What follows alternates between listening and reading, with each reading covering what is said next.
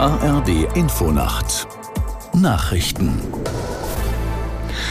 um 23.30 Uhr mit Resa Waffer. Die Lokführergewerkschaft GDL hat mit ihrem Warnstreik begonnen. Seit 22 Uhr stehen laut einem Sprecher der GDL große Teile des Bahnverkehrs in Deutschland still.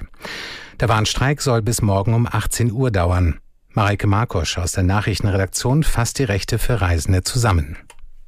Die oberste Bitte ist, wer fahren muss, soll am besten einfach zu Hause bleiben. Die Zugbindung ist aufgehoben, das heißt, die Tickets gelten auch an anderen Tagen und übrigens auch, wenn die Streckenführung dann eine andere ist. Hauptsache Start und Ziel bleiben gleich. Falls sich die Reise nicht verschieben lässt, kann man das Ticket aber auch stornieren und das Geld zurückverlangen oder sich einen Gutschein geben lassen. Für den Fall, dass der gebuchte Zug zwar fährt, aber verspätet ist, gelten die ganz normalen Verspätungsregeln.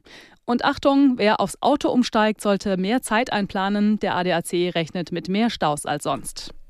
Als Reaktion auf das Bundesverfassungsgerichtsurteil zum Klima- und Transformationsfonds hat Finanzminister Lindner den Wirtschaftsplan aus dem Sondervermögen vom kommenden Jahr an gesperrt.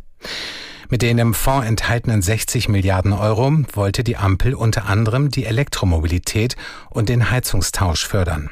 Aus Berlin Lothar Lenz. Bundeswirtschaftsminister Robert Habeck stellte klar, die Sperre gelte nicht für bereits zugesagte Förderungen, zum Beispiel beim energieeffizienten Bauen. Der bayerische Ministerpräsident und CSU-Chef Markus Söder sagte, die Ampelkoalition habe mit dem Karlsruher Urteil jede Legitimation verloren, weiter zu regieren. Umweltschutz und Sozialverbände dagegen forderten die Bundesregierung auf, andere Geldquellen für den Klimaschutz zu nutzen, also die Schuldenbremse aufzuheben oder die Steuern zu erhöhen.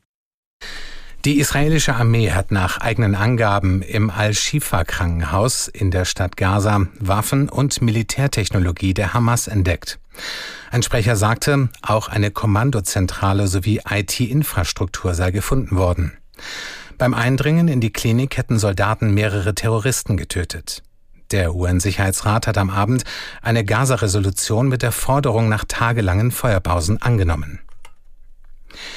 US-Präsident Biden und Chinas Staatschef Xi Jinping sind zum ersten persönlichen Austausch seit rund einem Jahr zusammengekommen.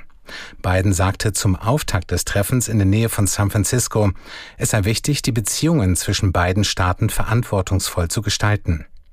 Xi betonte, er und Biden trügen große Verantwortung für die beiden Völker, für die Welt und für die Geschichte. Das Wetter in Deutschland. In der Nacht gebietsweise Schauer, im Norden kräftiger ausfallend.